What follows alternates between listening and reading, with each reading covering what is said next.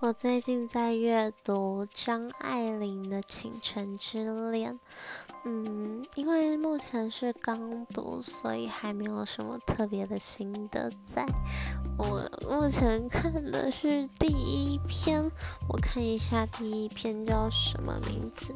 就是第一篇，它是在说有一个上海的女孩子，她去到香港。然后如何变成那个呃上流社会小姐的故事？对，嗯，对，他的第一篇的第一个故事叫做《第一炉香》。嗯，我觉得呢，其实看了我还没看完，但是我觉得男主角有一点小渣。男主角是那叫是是那个混血，对不对？突然忘记他叫什么来着？嗯，什么？